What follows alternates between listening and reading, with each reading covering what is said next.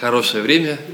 Радуюсь за тех, кого сегодня здесь нет. Знаю, что это тоже не просто так, что Господь благословляет, и будем молиться о тех, кто в отъезде находится, чтобы Бог благословил, хранил. А, понимаешь, скоро и я уеду. Вика сегодня посчитала, сколько, полторы недели, сказала, всего осталось нам, да, до нашего отъезда. Я даже сам не думал, думал, всем писал три недели, три недели, а сегодня вдруг понял, что полторы уже. Вот. Так что э, Господь работает в разных местах, и в этом было, наверное, одно из самых удивительных открытий, которые, помните, мы сейчас говорили про хождение с Богом, несколько богослужений подряд, несколько проповедей, а потом говорили э, о том, как человек ходит с Богом. И для Авраама было откровением, открытием, да, когда он вдруг понял, что даже в Египте Господь все равно работает. Да? Когда он оказался в Египте, свою жену отдал фараону, и вдруг оказалось, что и там Бог работает, и защищает, и защитил его жену даже тогда, когда он не защищал ее. А, так что Бог находится везде. Работает с каждым из нас, слава Богу за это. А, а мы собрались здесь. Я хочу прочитать псалом. А, он 38-й псалом. Он такой нерадостный, хотя сегодня вроде, вроде даже солнышко выглянуло. Но мне кажется, он очень хороший дает толчок для того, чтобы размышлять о том, вот, о богослужении, о том, что с чего оно начинается и о чем мы мечтаем во время богослужения. 38-й псалом начальнику хора э, Идифуму, псалом Давида. «Я сказал, буду я наблюдать за путями моими, чтобы не согрешать, не согрешать мне языком моим. Буду обуздывать уста мои, доколе нечестивы предо мною. Я был нем и безгласен и молчал даже о добром, и скорбь моя подвиглась. Воспламенилось сердце мое во мне, и в мыслях моих возгорелся огонь, я стал говорить языком моим. То есть человек терпел, ждал, молчал, смотрел на беззаконие, но наконец говорит, я не могу больше смотреть. Скажи мне, Господи, кончину мою и число дней моих, какое оно, дабы я знал, какой век мой. Вот ты дал мне дни, как пяди, и век мой, как ничто пред тобою. Подлинно, совершенная суета всякий человек живущий. Подлинно человек ходит подобно призраку. Напрасно он суетится, собирает и не знает, кому достанется то. И ныне, чего ожидать мне, Господи? Надежда моя на Тебя. От всех беззаконий моих избавь меня. Не предавай меня на поругание безумному. Я стал нем, не открываю уст моих, потому что Ты соделал это. Отклони от меня удары Твои, я исчезаю от поражения руки Твоей. Если ты обличениями будешь наказывать человека за преступление, то рассыплется, как от моли краса его. Так суетен всякий человек. Услышь, Господи, молитву мою, и внемли воплю моему, не будь безмолвен к слезам моим, ибо странник я у тебя и пришелец, как и все отцы мои. Отступи от меня, чтобы я мог подкрепиться прежде, нежели отойду, и не будет меня. Помните, мы говорили, а, говорили с вами о безопасном Боге, да, который есть у нас, когда мы держим Бога на определенном расстоянии, когда, потому что мы понимаем, что когда Он близко к нам, это сложно, это тяжело, Он заставляет меняться нас. Давид совершенно искренне говорит, вот последний стих меня он удивил и затронул, «Отступи от меня, чтобы я мог подкрепиться». Давид как бы просит Бога отойти на безопасное расстояние, потому что мне слишком тяжело, когда ты рядом со мной.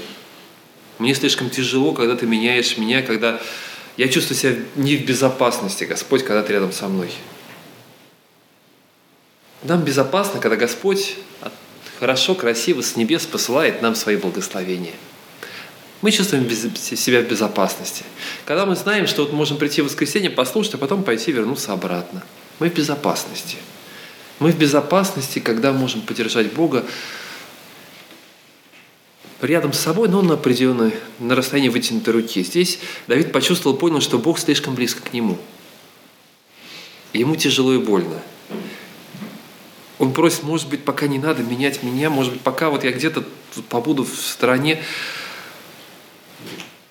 Это постоянный баланс. Мы подходим к Богу поближе, нам тяжело, нам сложно, нам страшно. Он начинает менять нас, мы меняемся, насколько это возможно, мы делаем определенный шаг, мы становимся ближе к Нему, но потом мы понимаем, что нам, нам тяжело опять становится. Мы не готовы к таким изменениям, мы отступаем от Него на шаг обратно. Потом мы делаем шаг опять, мы приближаемся к Нему, и всю жизнь мы делаем шаг за шагом, все равно, надеюсь, по крайней мере, что мы не останемся в одном месте.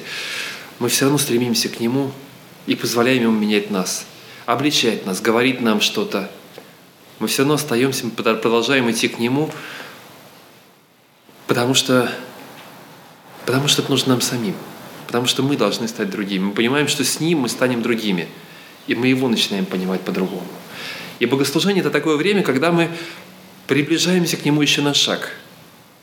Мы можем остаться такими, какие мы есть, просто послушать со стороны. Просто подумать о том, что ну вот это хорошо, это интересно, да? А это хорошо бы вот ему услышать, а это хорошо бы для того. А это хорошо бы для того еще кого таком я сейчас думаю.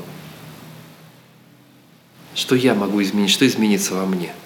Попробуйте подойти к Богу еще на шаг ближе и позволить Ему что-то сказать лично вам. Это может быть неприятно, это может быть больно, это может быть... А, иногда это, это бывает ободряюще, но иногда это бывает и какой-то голос, которому, который пугает нас. Как это было в жизни Авраама, когда ему было сказано «выйди», как это было в жизни Ноя, когда ему сказано «начинай делать» странные, безумные вещи, люди будут крутить пальцем у виска, начинай делать то, что я говорю тебе. Может быть, мы услышим что-то необычное. Просто путь это богослужение будет шагом к Богу. Шагом для того, чтобы стать еще ближе к Нему, еще что-то новое услышать, позволить Ему еще как-то говорить к нам особенно. Давайте мы помолимся и откроем Ему наши сердца, позволим Ему говорить к нам.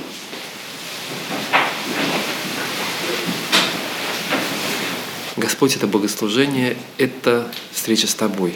Сегодня мы здесь для того, чтобы встретиться с Тобой, через причастие, принять Его в размышление о себе, Господь, перед лицом Твоим, чтобы слушать Слово Твое, проповедь, Господи, размышления над Словом Твоим.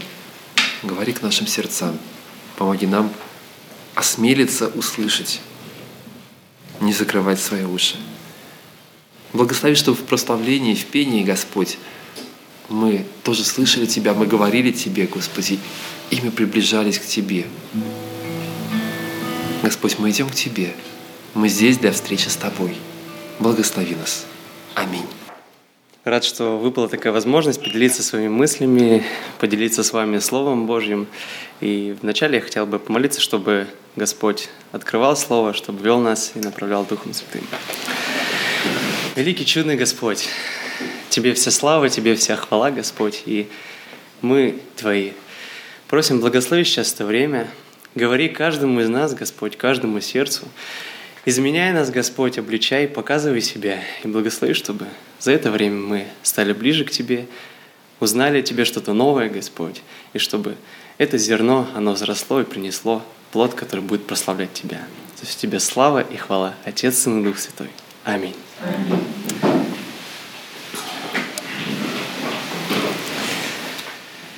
Слава Богу за каждого из вас, за то, что вы сегодня пришли сюда, в Дом Божий, пришли, кто-то пришел, чтобы что-то получить, кто-то пришел, чтобы что-то отдать, и кто-то, может быть, и то, и другое сделать, и это прекрасно, и слава Богу за это. Интересный такой момент, что каждый из нас, ну или большинство из нас, в жизни пытается во всех сферах наладить какую-то стабильность, какое-то постоянство. И более того, мы хотим достичь какого-то такого контроля всех сфер своей жизни и более того, может быть, жизни тех людей, которые нас окружают, наших близких, наших родных, наших детей, у кого они есть. И с одной стороны, может быть, это прекрасно, это замечательно, да, когда есть стабильность, когда мы можем быть уверены да, в завтрашнем дне, да, уверены, что как бы, что было сегодня, то будет и завтра, и послезавтра, и в течение месяца, и года, и так далее.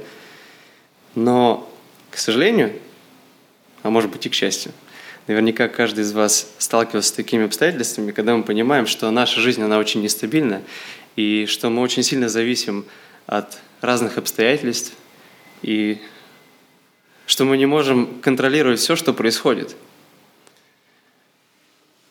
Как мы в таких ситуациях себя ведем, когда что-то идет не по нашему плану? Кто-то, возможно, начинает злиться.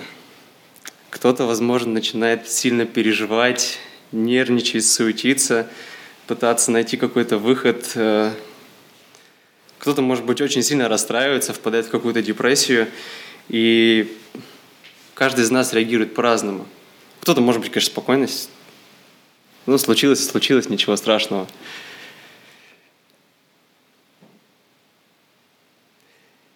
Интересно посмотреть да, на то, что переживали ученики. Да, те люди, которые были с Иисусом Христом, которые видели его вживую, общались с ним, да, он их учил, и как они реагировали на какие-то обстоятельства. Давайте откроем Матфея 18, 8 главу с 23 по 27 стих. Наверняка многие из вас слышали эту историю, читали ее, размышляли.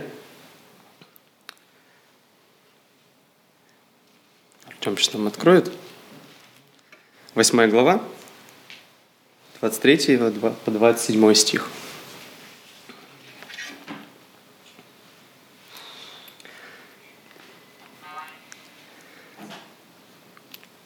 И когда вошел он в лодку, за ним последовали ученики его.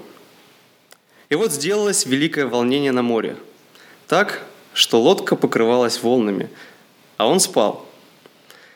Тогда ученики его, подойдя к нему, разбудили его и сказали, «Господи, спаси нас, погибаем!»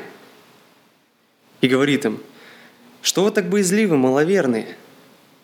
Потом, встав, запретил ветрам и морю, и сделалась великая тишина – Люди же, удивляясь, говорили, кто это, что и ветры, и море повинуются ему.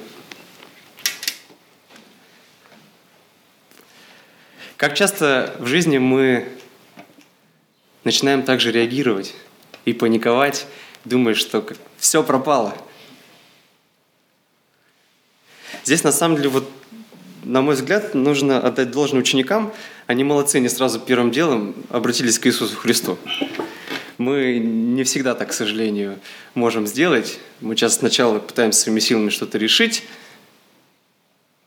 делаем еще хуже, и когда уже совсем какой-то безнадежный случай, когда уже мы понимаем, что мы ничего не можем сделать, и все, путей нет, тогда мы приходим к Иисусу Христу и просим у Господа решения проблемы, или чтобы Он показал нам, как решить эту проблему.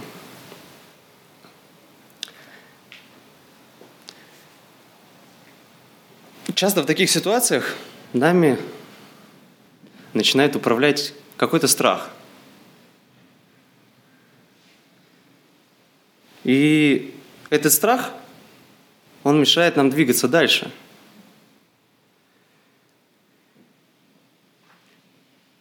Помните историю да, с Петром, когда Иисус, подойдя по воде, и когда Петр попросил, да, я тоже хочу так пойти по воде, он говорит ему, иди, он пошел, это было удивительно, но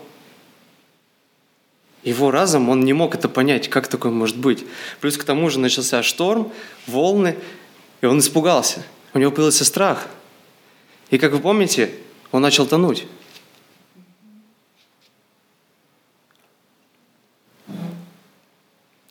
Точно так же и в нашей жизни, когда происходит что-то новое, что-то непривычное для нас – когда мы куда-то идем там, где мы не были, когда мы начинаем что-то делать, чего мы раньше не делали, да, внутри есть какое-то волнение, такое переживание, что вот, а как оно получится, а получится ли вообще, или мысли, что а действительно ли оно нужно сейчас, а может быть это не надо.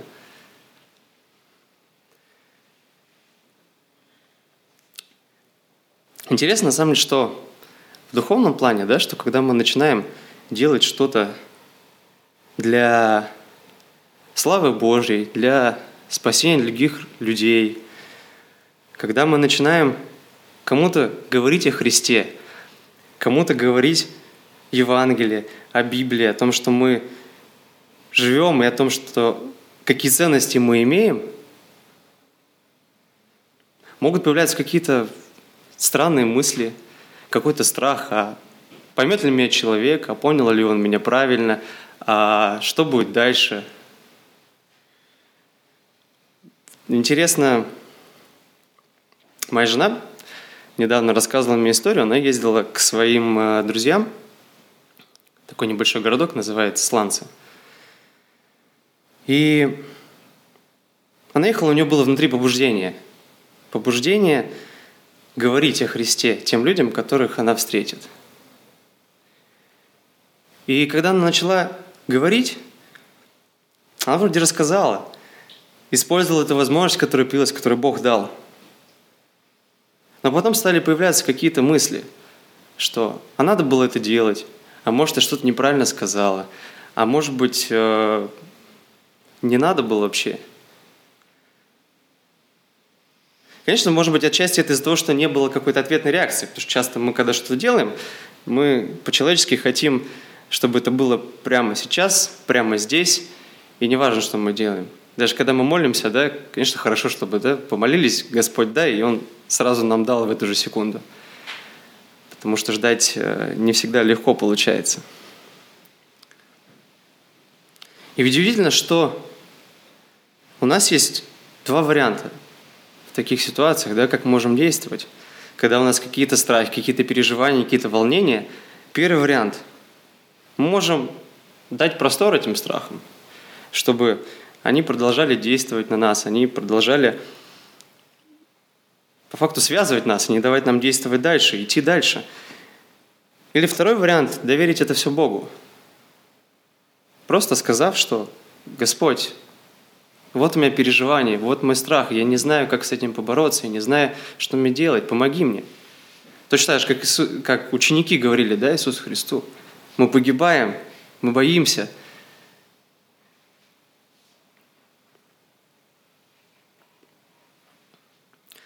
И вроде все тогда просто и понятно, что либо так сделай, либо не сделай. Но не стоит также забывать, что дьявол-то он тоже не сидит на месте и где-то в стороне не стоит. Когда мы начинаем что-то делать для Бога, когда мы начинаем делать то, что угодно Богу, то, что мы приятно Богу, более того, когда мы начинаем действовать в жизни других людей – и нести этот свет, дьявол начинает действовать. Он начинает закидывать эти мысли. Он начинает использовать тех людей, возможно, которые нас окружают. Он пытается поставить различные преграды. Если мы не сможем доверить Богу эти переживания, если мы не сможем полностью отдать Богу этот руль нашей жизни, чтобы Он управлял, чтобы Он управлял нами, чтобы Он управлял жизнью наших близких, наших друзей, наших коллег и всех, кто нас окружает, скорее всего, мы можем прийти к какому-то греху, какой-то депрессии. А наверняка всем известно и все согласятся, что грех, он порождает проблемы –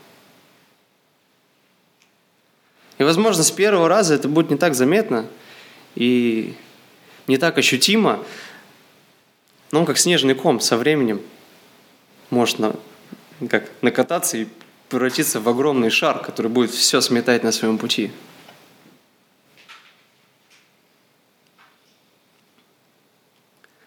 И дьявол использует это. Использует тот момент, когда мы согрешаем, и говорит, ну, да, ты согрешил. Ничего страшного, никто ведь не знает об этом. Не переживай, ничего. Потом начинает сидеть как раз страх тот самый, сомнение. Сомнение, возможно, о том, что Бог меня не слышит, Бог где-то далеко, разные мысли – А ведь у Бога есть прекрасный план для каждого из нас. И в этом плане есть то, чтобы мы были с Ним вместе. Чтобы мы являли Его свет, чтобы мы делали дела, которые приносят Ему славу. Чтобы мы двигались вперед, чтобы мы не останавливались, не оглядывались на прошлое –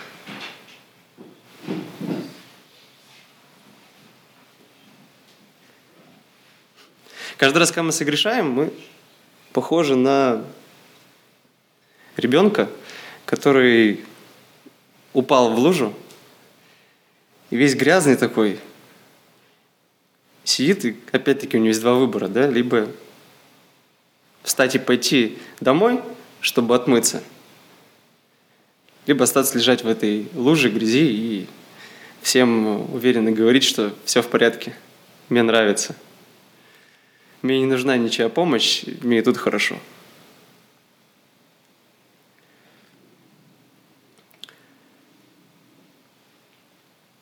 Бог всегда готов вытащить нас из любой грязи, любого болота и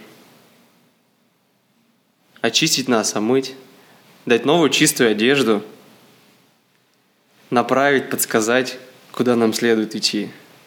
Но самый важный вопрос, на который каждый из нас должен ответить, это готовы ли мы принять это?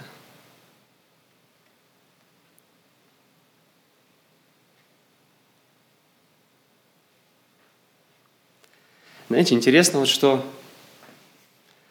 дьявол, да, он не только нас, да, пытается как-то свести в сторону, отвести наш взгляд от, от Иисуса Христа, закинуть нам какие-то мысли, которые нас будут поглощать. Не только могут плохие мысли, это может что-то и хорошее быть. Какая-то идея, а, там, преуспевании, об успешности и так далее. И что все остальное, оно отойдет на второй план. Иисус Христос отойдет на второй план.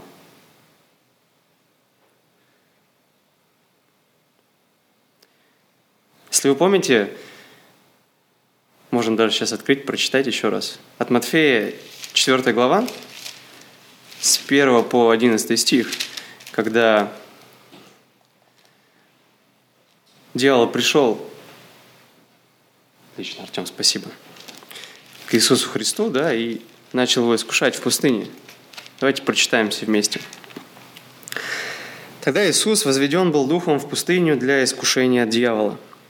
И постившись сорок дней и сорок ночей, напоследок взалкал. И приступил к нему искуситель и сказал, «Если ты, Сын Божий, скажи, чтобы камни сии сделались хлебами». Он же сказал ему в ответ, «Написано, не хлебом одним будет жить человек, но всяким словом, исходящим из уст Божьих. Потом берет его дьявол в святой город и поставляет его на крыле храма. И говорит ему, если ты сын Божий, бросься вниз, ибо написано, ангелам своим заповедает о тебе, и на руках понесут тебя, да не приткнешься о камень ногою твоею. Иисус сказал ему – Написано также, не искушай Господа Бога твоего. Опять берет его дьявол на весьма высокую гору и показывает ему все царства мира и славу их. И говорит ему, все это дам тебе, если пав, поклонишься мне. Тогда Иисус говорит ему, отойди от меня, сатана, ибо написано, Господу Богу твоему поклоняйся и Ему одному служи. Аминь. Как мы видим, дьявол пытался Иисуса Христа тоже искушать.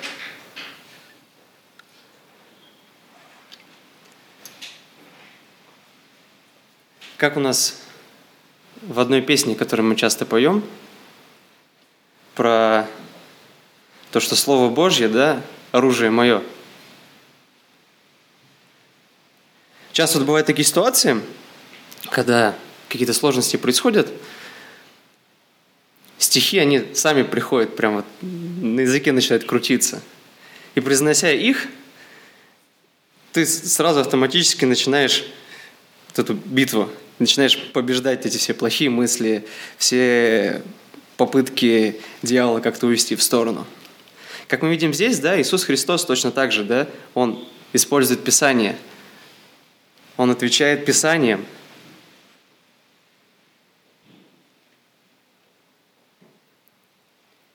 И для того, чтобы мы смогли противостоять дьяволу, мы должны изучать Писание. Мы должны, должны вникать в Писание. Мы должны полностью погружаться в него, чтобы вся наша жизнь чтобы наше сердце, наши мысли, наша душа была наполнена, наполнена Божьим Словом. Как только мы где-то даем слабину, как только это все куда-то уходит, это наполненность, маловероятно, что мы сможем победить. Скорее всего, мы потерпим крушение.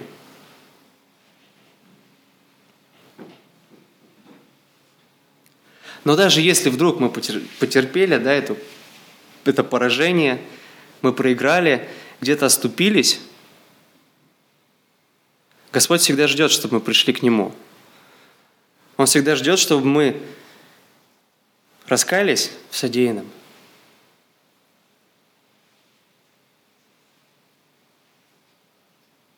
Но после того, как мы приходим, часто мы расслабляемся. Ну, то, что сделал грех, помолился, все нормально. И опять по новой все то же самое продолжается.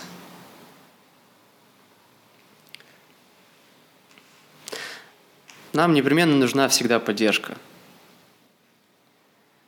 Поддержка молитвенная. Часто бывает просто поддержка общения или присутствия кого-то рядом. И зная, что какой-то человек, возможно, сейчас проходит какие-то испытания, что ему сейчас трудно, мы просто обязаны ему помочь.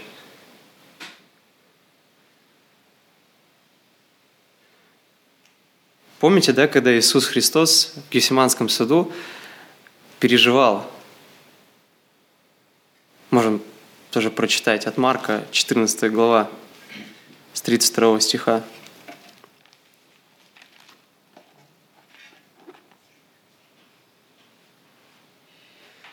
Пришли в селение, называемое Гефсимания, и он сказал ученикам своим, «Посидите здесь, пока я помолюсь» и взял с собой Петра, Иакова и Иоанна, и начал ужасаться и тосковать. И сказал им, «Душа моя скорбит смертельно, побудьте здесь и бодрствуйте». И, отойдя немного, пал на землю и молился, чтобы, если возможно, миновал его час сей. И говорил, «Ава, Отче, все возможно тебе, пронеси чашу сию мимо меня, но ничего я хочу, а чего ты? Возвращается и находит их спящими. И говорит Петру, Симон, ты спишь? Не мог ты бодрствовать один час? Бодрствуйте и молитесь, чтобы не впасть в искушение. Дух бодр, плоть же немощна.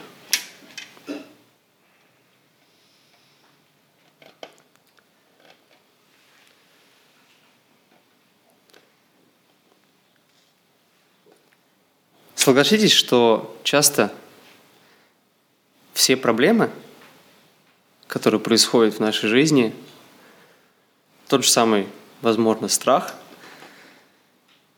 появляется из-за того, что побеждает плоть. Из-за того, что мы делаем выбор в сторону плоти, из-за того, что мы начинаем подкармливать свою плоть.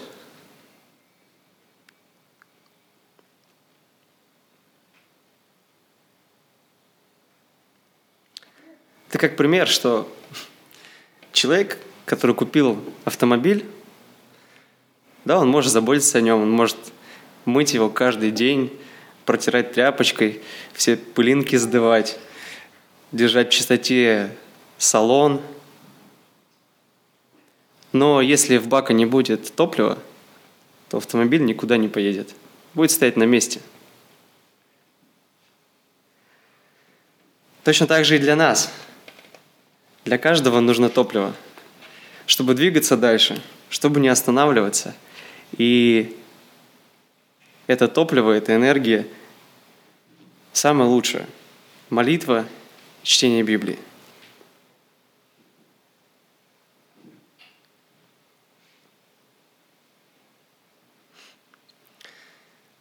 И знаете, часто бывает такое состояние, когда все хорошо – когда все идеально, когда все ровно, когда все гладко. когда кажется, что нет борьбы, и в этот, наверное, период, когда кажется, что все хорошо, надо задуматься и попробовать проанализировать свою жизнь и посмотреть на то, не начали ли мы жить по плоти. И, возможно, мы просто перестали выполнять Божье предназначение, а встали на тот путь, который нравится нам. Пусть Господь каждого из нас благословит, жить согласно Его воле и по духу. Давайте помолимся.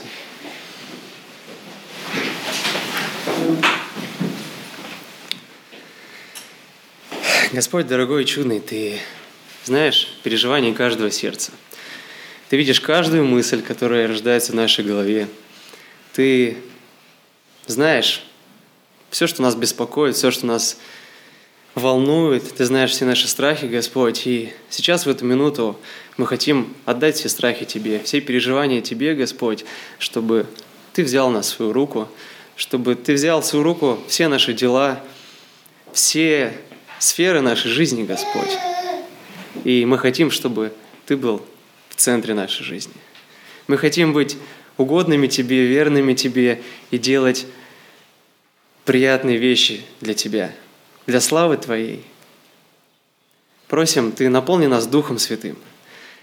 Наполни своей радостью, своей любовью, Господь, чтобы в нашей жизни не было места греху, чтобы не было места унынию, депрессии и чтобы все, что есть в нас, и все, что есть у нас, все, что Ты нам даешь, оно прославляло Тебя и было светом для этого мира. За все да будет Тебе слава нашему Отцу, Сыну и Святому Духу. Аминь. Да, на самом деле книга Ионы очень интересная книга. Мы говорим о людях, которые ходят с Богом, а в данном случае человек, который мы читаем про человека, который побежал от Бога, да? Известная всем история, а, когда в свое время изучал примеры проповедей, как раз была такая книжка, старая такая уже, даже не помню сейчас название, там были примеры, вот был пример научной проповеди, где э, автор размышлял о рыбах, какие они существуют, как можно выжить в животе у рыбы столько-то дней, или еще какие-то вещи. Честно говоря, немножко меня смутило это не потому, что, э, наверное, э, не потому, что смущает, может ли человек выжить или нет, там какие-то эти вопросы, а именно потому, что все-таки, мне кажется, в проповеди должно быть что-то другое. И книга не о том, да, не о том, как человек может выжить в животе у рыбы. А, это не пособие да, по выживанию. Что-то еще должно быть в ней, и я понимаю, что есть, есть то, что мы понимаем, мы говорим про смирение, про то, что нужно слушаться Бога, а мне кажется, все-таки не совсем об этом. Хотя она о том, как слушаться, да, а, она опять-таки о хождении с Богом и о том, что же значит, а, о том, что, что по-настоящему имеет значение для Бога. Давайте попробуем почитаем несколько стихов из нее. Начнем с самого первого, с начала этой книги. «И было слово Господне к Ионе, сыну Амафину, «Встань и иди в Ниневию, город великий, и проповедуй в нем, ибо злодеяния его дошли до меня». И встал Иона, чтобы бежать в Фарсис лица Господня. И пришел в Иопию, нашел корабль, отправляющийся в Фарсис, отдал плату за провоз и вошел в него, чтобы плыть э, с ними в Фарсис от лица Господня. История как раз человека, который решил не ходить с Богом, да, как мы уже говорили, есть люди, которые ходят с Ним, это такое, ты пойдешь, Господь, пойду и я, то, что хочешь ты, то сделаю и я. Замечательные примеры, хотя на этом пути мы читали, да, про людей, у которых на этом пути были сомнения, были падения, как у того же Авраама, но Бог продолжал работать. Здесь же мы видим человека, который откровенно решает идти в другую сторону и делает это совершенно э, сознательно, для него это не является чем-то э, странным. Во-первых, мне, мне очень интересно, да, а, потому что это человек, который, судя по всему, все-таки имеет отношения с Богом, достаточно близкие. Раз он может услышать Слово Господне, раз он может понять то, что Господь говорит к нему, к его сердцу, да, а, он понимает то, что Бог желает от него, и он пытается сопротивляться этому. Знаете, есть очень разные сопротивления Богу, есть очень разные сопротивления водительству Божьему и Божьей работе в нас.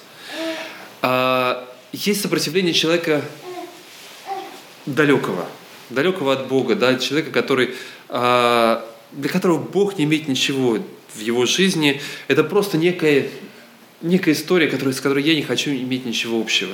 У меня есть множество отговорок, чтобы не прийти, не услышать, чтобы не размышлять, не читать Слово Божье. Есть множество отговорок, чтобы этого не делать. Это далекий от Бога человек. Человек, который э, найдет множество объяснений, почему Бога не существует, да? множество объяснений, почему Библия – это ерунда. Для Иона все совсем по-другому – для него это все реальность. Для него Бог – это реальность. Для него Бог – это живой Бог, который действует в его жизни. И не только в его жизни.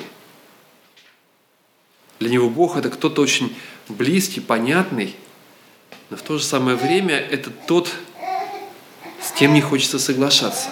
Потому что то, что предлагает ему Господь, это, это что-то странное, это что-то непонятное. Если мы посмотрим, очень часто вот этот страх непослушания Богу, а, непослушание Богу мы объясняем страхом. Да? И Олег говорил сегодня о страхе, и это так, на самом деле, очень часто наше непослушание, наше неповиновение Богу, оно связано со страхом. Мы боимся. Мы боимся того, что Господь говорит к нам. Мы боимся того, что когда Господь обращается, к чему Он побуждает нас, мы боимся чего-то. Но если мы почитаем, посмотрим книгу Ионы, я не буду ее все читать, да, вы помните, как он убегает, как он садится на этот корабль, а, бурю, которая происходит. И он совершенно спокоен. И он и не боится. Боятся корабельщики, которые понимают, вот, то есть, чем грозит им эта буря, которая наступила. А, они боятся на самом деле. А он спит. Он спит, на, спустился в трем. Главное, чтобы его не трогали – Господь, не трогай ты меня, пожалуйста, сейчас. Я не хочу того, что ты хочешь от меня. Люди, чтобы не трогали меня. Не надо мне говорить, пожалуйста, вот этого и вот этого. Мне не нужны ни люди, мне не нужен Бог, мне не нужен никто. Просто оставьте меня. Примерно это вот переживание человека, который хочет, чтобы просто от него отдалились, отошли в сторону. Оставьте меня. Периодически Господь обращается к нашему сердцу и говорит к нам то, что мы не хотим услышать. И нам так не нужно этого. И нам так не нужны люди, которые нам скажут что-то похожее. Эти люди будут неверующие люди, которые были рядом с ним, язычники, которые были рядом с ним, они оказались более праведны. Они сказали, что ты сделал? Как ты можешь сопротивляться Богу? Как ты можешь не слышать Его? Для жителей Ниневии нужен был Ион, для жителей Ниневии нужен был кто угодно. Бог может послать кого угодно. Помните то, что было в книге Исфирь происходило?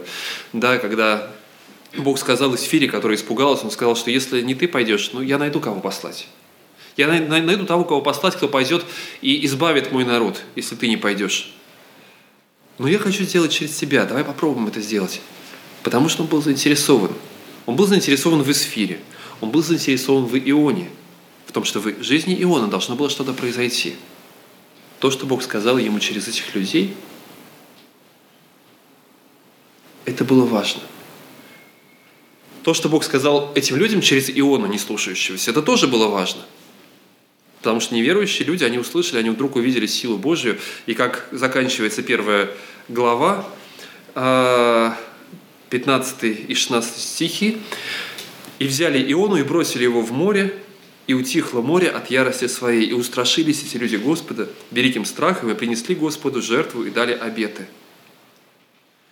Они пытаются спасти, они пытаются сопротивляться, они пытаются спасти этого Иону, вытащить его на берег, гребут со всех сил, понимая, что ничего не получится. В конце концов, они понимают эту силу Божью, они приносят ему жертвы, дают обеты. Я не знаю, как там сложилась их дальнейшая жизнь, выполнили они все обеты, которые они пообещали или нет, приблизились они к Богу своей жизнью или нет, но здесь, по крайней мере, они сделали шаг по отношению к Нему. Но что-то должно произойти в жизни Ионы. Бог выталкивает его из его привычной среды. А, пастор, кто-то знает, такой а, спорная по некоторым доктринальным вопросам, но с другой стороны, все-таки христианская церковь э, в Корее, самая большая церковь в мире, Йон Еще, такой пастор, он рассказывал про, свою, про свои переживания, э, как-то написал про переживания когда он только размышлял тоже, да, вот о том, как Господь, э, на что Господь может отправить, какие в его жизни, э, как он может служить Богу, он понял только одно. Он сказал, э, вот я готов, я готов быть твоим служителем, я готов быть кем угодно, делать что угодно. Единственное одно только, что вот к чему он был не готов, да, что было в его жизни, внутренне сопротивление, которое вызывало, это работа, это японцы. Ну, кто-то знает или нет историю, да, вот эту вот японскую э, историю Второй мировой войны, которая была не только между Россией и Германией, да, а это была на самом деле Вторая мировая война, где были вовлечены огромное количество стран. И не только по отношению к Германии, Италии, которая была, да, э, Япония, которая была на, по-своему, со своим нацизмом, со своим фашизмом, который возникла, когда они шли, как они вырезали то, что они делали э, на территории э, Китая, то, что они делали на территории Кореи, это было на самом деле дикие вещи. Может быть, даже еще хуже, чем то, что делал, делали немцы здесь. И сама семья Юн еще пострадала точно так же вот от всего того, что происходило. И у него была это вот, было полное неприятие того, что происходило. Но так случилось, что через сколько-то лет ему пришлось говорить перед пасторами э, в Японии. Он вышел на кафедру, он стоял перед ними и замолчал, как он сам описывает. И единственное, что он мог сказать, он, мог, он встал и начал говорить, я ненавижу. Я ненавижу, я ненавижу вас, я ненавижу. Это было искренне, но это единственное, что он мог сказать им в этот момент – Почему-то Бог поставил его туда. Но это был момент изменения в его жизни. Это был момент, когда э, пастора вдруг стали вставать. Они стали вставать, подходить к нему и опускаться на колени.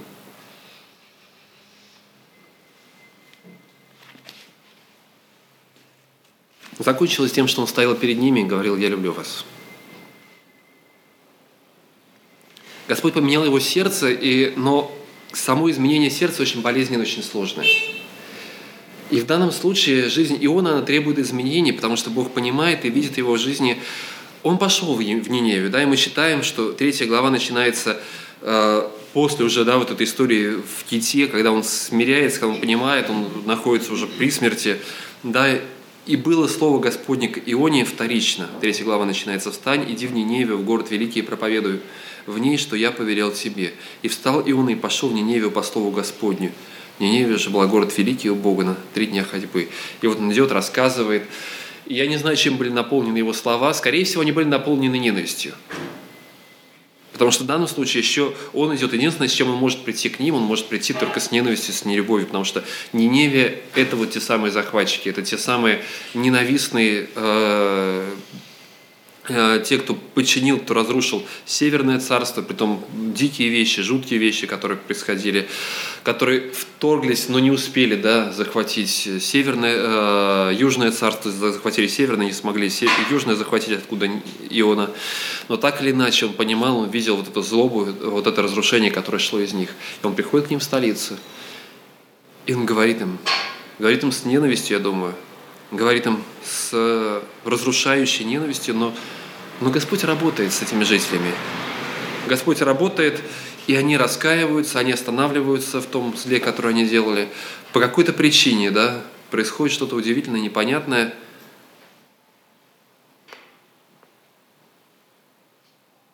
Конец 3 главы, 10 стих. «И увидел Бог дела их, что они обратились от злого пути своего, и пожалел Бог о бедствии, о котором сказал, что навезет на них, и не навел». И он и сильно огорчился этим, и был раздражен. 4 глава начинается. И он раздражен. Он все-таки сделал то, что Господь ему сказал. Понимаете, можно сделать очень разными путями. Мы можем не соглашаясь с Богом, можем бежать от Него. Можем, не соглашаясь с Богом, быть послушными Ему. Я сделаю то, что ты хочешь. Но Бог хочет чего-то другого.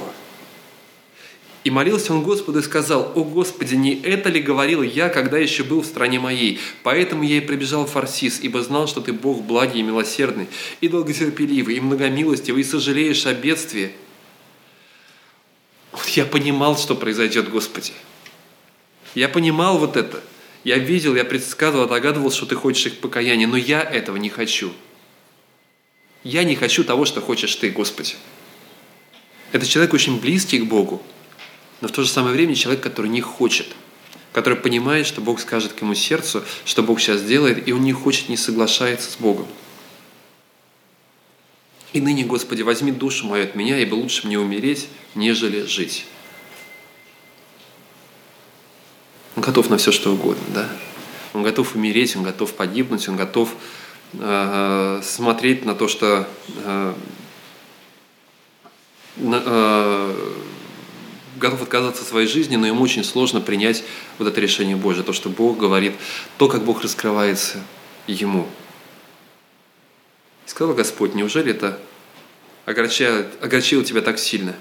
И вышел он из города, и сел с восточной стороны у города, и сделал себе там кущу, и сел под ней в тени, чтобы увидеть, что будет с городом. А, Есть вещи, которые мы держим, которые очень дороги для нас. Мы сейчас читаем про Иону, и нам кажется, ну как это? Ну, нас надо было быстрее все это.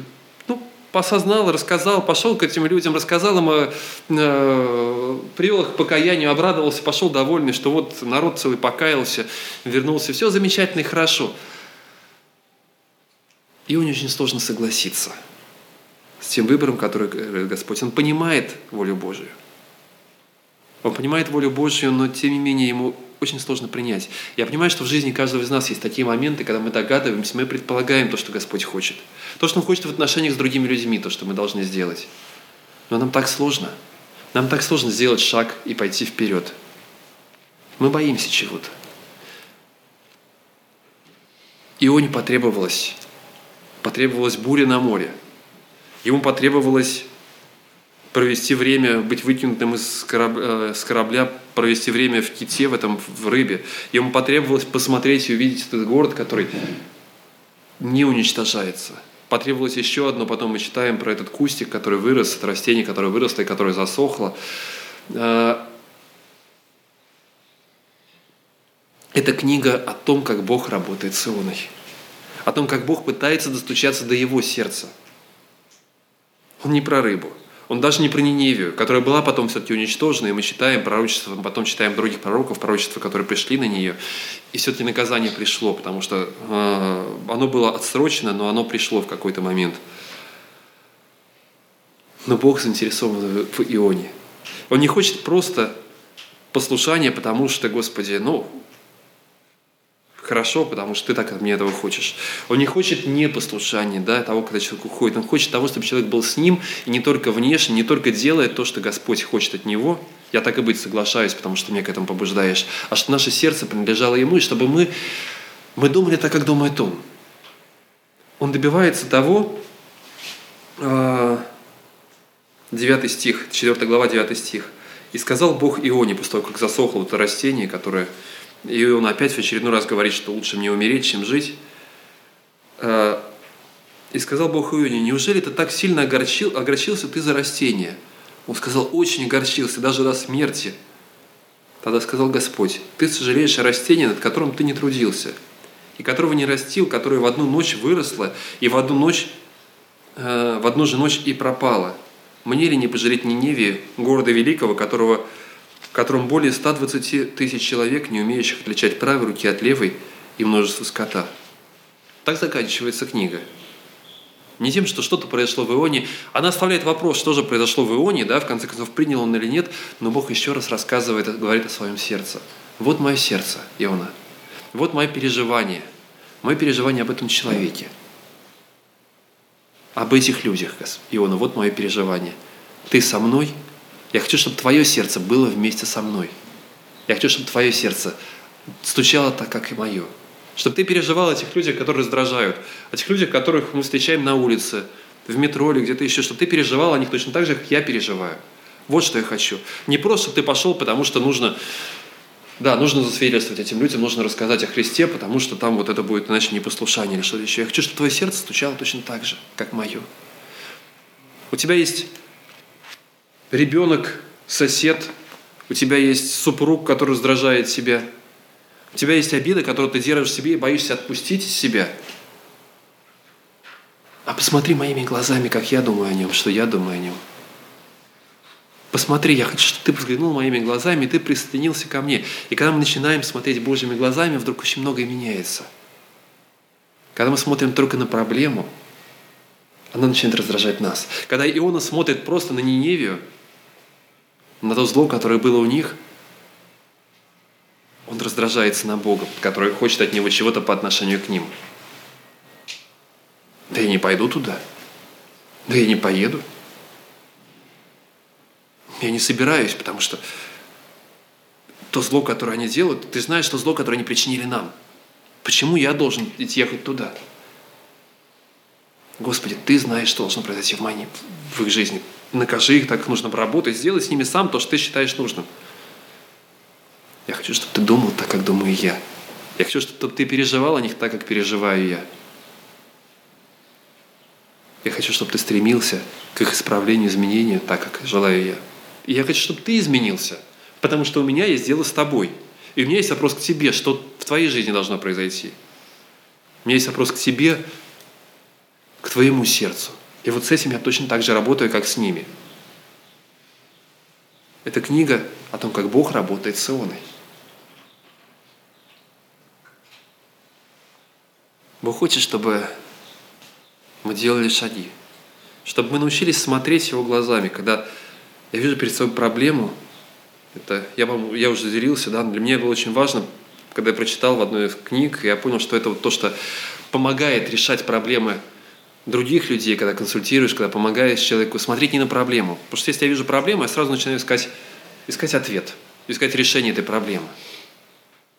А как ее решить? Вот так или вот так? Вот что предложить можно здесь или здесь а посмотреть Божьими глазами, а что Господь хочет. Что Господь хочет от этих двух ругающихся друг с другом. Что Господь хочет от этого ребенка, который раздражает. Что Господь хочет, как Господь хочет, кем Он его видит вообще.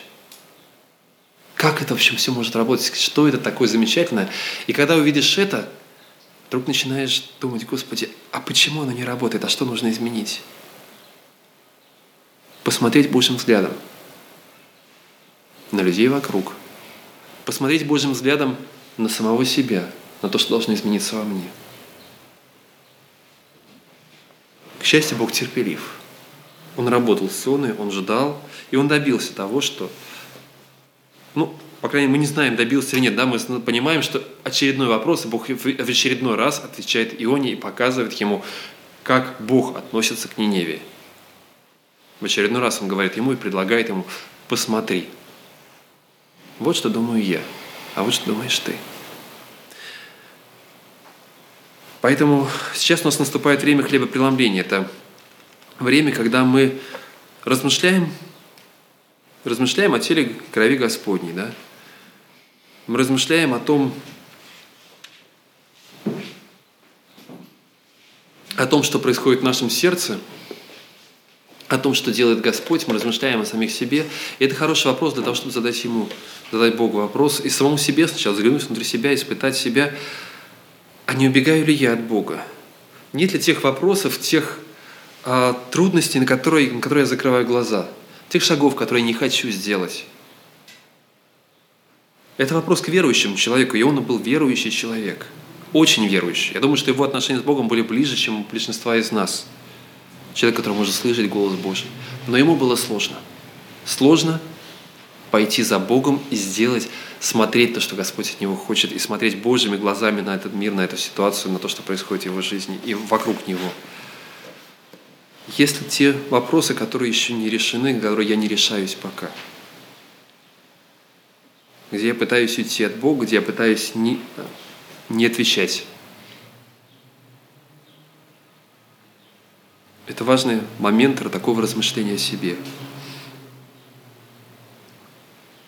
Попробуйте посмотреть Божьими глазами. Позвольте Богу проговорить к вам.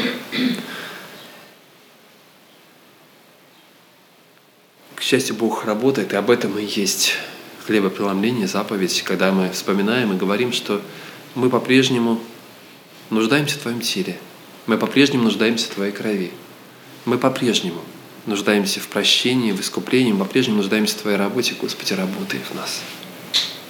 Это обетование того, что Он будет работать в нас. Не в ком-то другом, а в нас самих. Давайте проведем время в тихой молитве, в размышлении о себе. Пусть Бог скажет к вашему сердцу то, что Он хочет сказать. Господь, Ты видишь наши сердца, и Ты видишь, Господи, куда мы убегаем от Тебя. Те трюмы кораблей, где мы можем спрятаться, как нам кажется. Но Ты выводишь нас оттуда, потому что Ты заинтересован в нас, Ты хочешь менять нас, хочешь, чтобы мы смотрели Твоими глазами на этот мир, и чтобы мы шли вместе с Тобой, а не от Тебя. Господь, мы посвящаем себя Тебе. Прости там, где мы идем против Тебя. Прости там, где мы не слышим Тебя, Господи. Благослови и направь нас. Будь сейчас близко к нам. Благодарю за то, что, Господи, мы можем приближаться к Тебе. Дай сегодня сделать этот шаг, еще один шаг ближе к Тебе, чтобы Твой свет осветил нас, чтобы Твой свет проговорил к нашим сердцам. Я хочу идти туда, куда идешь Ты. Я хочу видеть этот мир так, как видишь его Ты. Я хочу плакать там, где плачешь Ты, радоваться там, где радуешься Ты. Прощать так, как это делаешь Ты. Мы даем Тебе, Господь, свои сердца и просим, чтобы Ты действовал в нас. И сейчас мы принимаем хлебопреломление как знак того, что Ты вместе с нами. Аминь.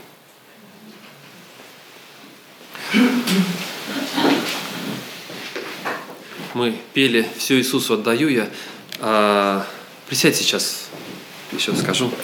А, это время, на самом деле, посвящения себя Богу. Это хорошее время для а, причастия, хорошее время для размышлений над, а, для принятия, для посвящения себя Ему.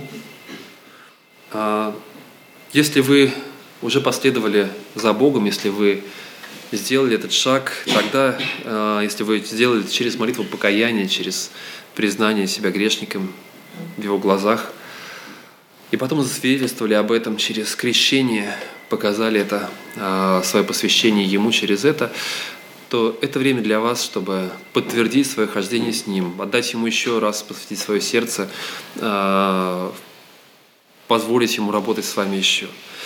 Если пока вы не сделали этот шаг, то это время для размышлений, пока вы сдержитесь от принятия участия в хлебопреломлении, но это время для размышлений. Размышления о том, что Господь хочет от вас, и, может быть, наступает время, когда тоже стоит не прятаться от Него, а просто сделать шаг по отношению к Нему, довериться и сказать, Господи, я хочу идти с Тобой. Благослови и проведи меня.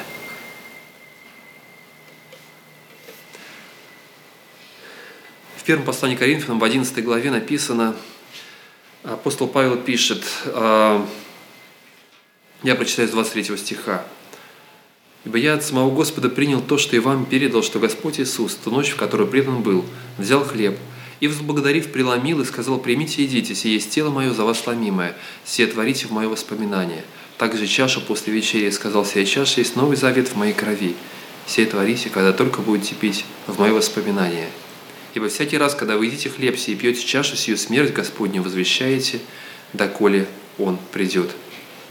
Посему, кто будет есть хлеб сей и пить чашу Господню недостойно, виновен будет против тела и крови Господней. Да испытывает же себя человек, и таким образом пусть э, ест от хлеба сего и пьет от чаши сей. Ибо кто ест и пьет недостойно, тот ест и пьет осуждение себе, не рассуждая о теле Господнем.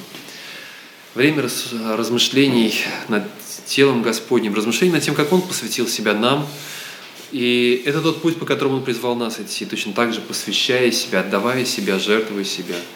Время присоединения к Нему, когда Он становится частью нас, и мы говорим Ему, Господи, Ты действуй через нас. Я хочу, чтобы Ты менял мое сердце. Я хочу, чтобы Ты говорил через меня. Я хочу, чтобы я менялся в соответствии с тем, каким Ты хочешь видеть меня. Пусть это будет так для каждого из вас. Давайте сейчас, по примеру Христа, совершим молитву над хлебом.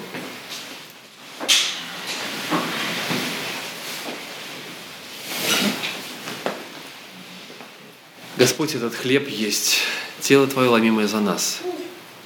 Ты пришел и подарил самого себя из любви. Ты пришел и сделал то, на что были, чему недостойны были, чего недостойны были мы, Господи, но Ты сделал это, и мы принимаем этот хлеб как знак любви Твоей.